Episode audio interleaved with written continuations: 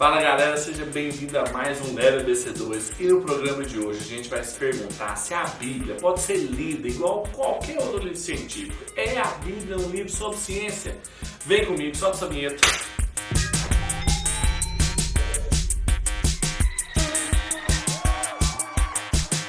Eu li recentemente numa revista dessas de divulgação adolescente de ciência uma matéria super preconceituosa que falava que lugar da Bíblia é na igreja e de criança na escola.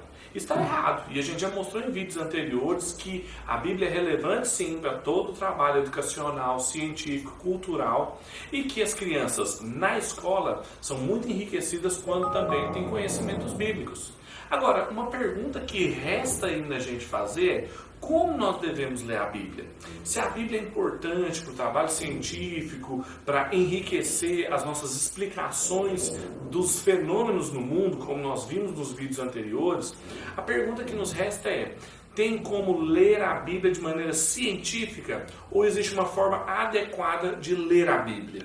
Existem várias respostas para essa pergunta. A primeira delas, a primeira visão a respeito de como nós devemos ler a Bíblia em relação à ciência é o que a gente chama de concordismo. Ou seja, são pessoas que defendem que as declarações bíblicas, os textos da Bíblia, concordam 100% com as explicações científicas. E a gente deveria ler a Bíblia procurando material para concordar com teorias científicas. Tem pontos fortes e fracos nessa teoria. Ponto forte é que ela leva em consideração a importância da Bíblia. Ela valoriza muito a Bíblia, a ponto de colocar em pé de igualdade com a ciência. Mas o ponto fraco que faz com que eu discorde dessa visão é que ela acaba querendo ler a Bíblia com uma visão da ciência ou querendo procurar explicações científicas que a Bíblia não quer dar. Na verdade, essa visão de ciência, tal como a gente tem hoje, as pessoas não liam a Bíblia dessa forma há 300, 400 anos.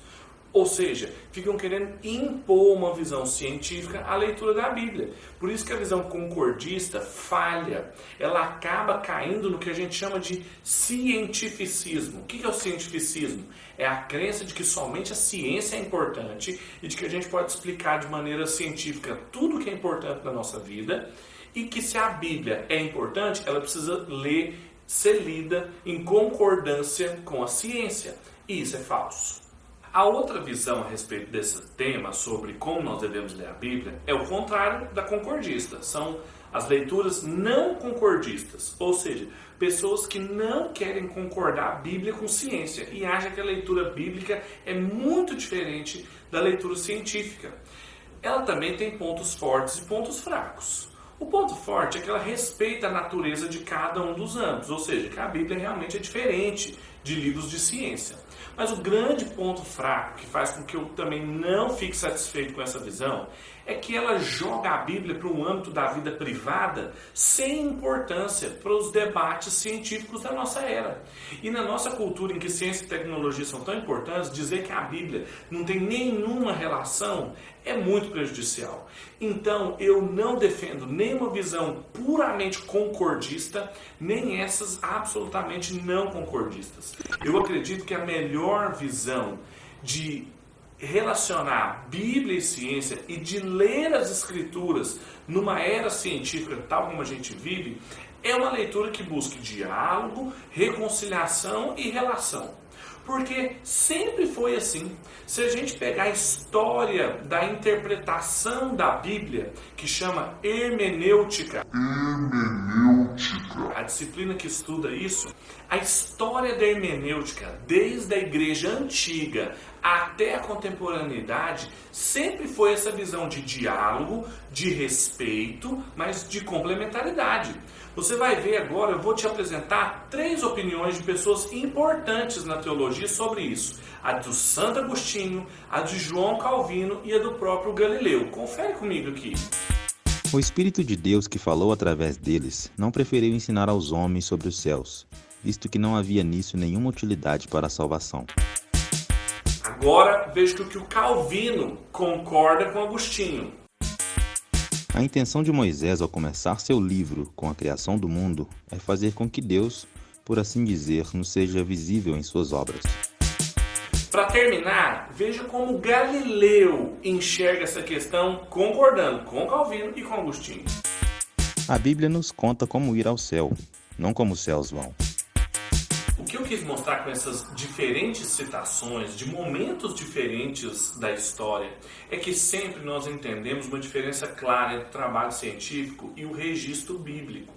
A ciência ela tem esse caráter mais descritiva ela descreve como as coisas funcionam, uma teoria boa é uma teoria que consegue explicar e descrever o maior número de casos. A Bíblia não pretende descrever a origem das coisas em seu sentido material, biológico.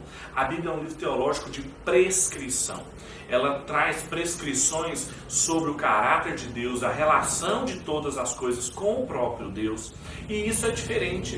Não significa que o que a Bíblia fala não é verdade em todos os seus propósitos prescritivos para mim e para a sua vida, tudo que ela fala é verdadeiro.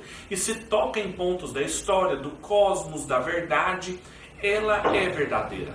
Não tem conflito, como dizia o Schaeffer, não há conflito final entre as duas. Só que são registros diferentes. E quando a gente faz uma leitura muito científica, querendo procurar respostas para as nossas curiosidades científicas do século 21 num texto antigo, a gente está desrespeitando esse texto. Quando na verdade nós deveríamos questionar essas curiosidades, ao invés de questionar o texto bíblico. Para você ter uma ideia e para a gente encerrar essa conversa, veja o que o próprio Francis Schaeffer, no seu comentário sobre Gênesis, fala para nós. A batalha por uma compreensão cristã do mundo vem sendo travada em diversas frentes. A não menos importante dessas frentes é o estudo bíblico em geral e, em especial, a questão de como se devem ser lidos os capítulos iniciais da Bíblia. Você viu que massa esse negócio que o Schaefer acabou de dizer. Então, o que eu quero que você entenda é que é um assunto muito rico. Aqui embaixo você vai ter mais links que vão esclarecer essas questões e te levar a outros conteúdos que nós temos produzido para você perceber a importância de levar em estreita consideração o que a Bíblia diz para o nosso trabalho científico. Então acompanha a gente, continua atento aos vídeos que a gente vai lançar toda semana, porque tem uma trajetória que a gente está percorrendo.